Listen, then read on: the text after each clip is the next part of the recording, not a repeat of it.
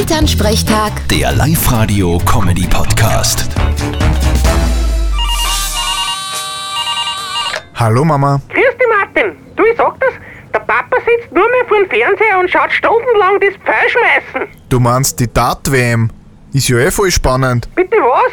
Das spielen sie normal im Wirtshaus. Was kommt denn als nächstes? Eine Weltmeisterschaft im Zwarenschnapsen oder im Knobeln? Warum nicht? Ich war ja sofort dabei. Schau das halt auch mal genau an. Das ist wirklich spannend. Genau, jetzt glaube ich das auch.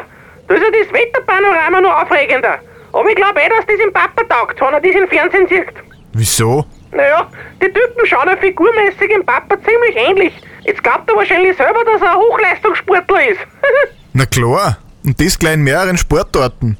100 Meter Brustkraulen oder Kibo-Tu. was ist denn das? Kinderbodenturnen. Für die Mama. Vierte Martin. Elternsprechtag. Der Live-Radio-Comedy-Podcast.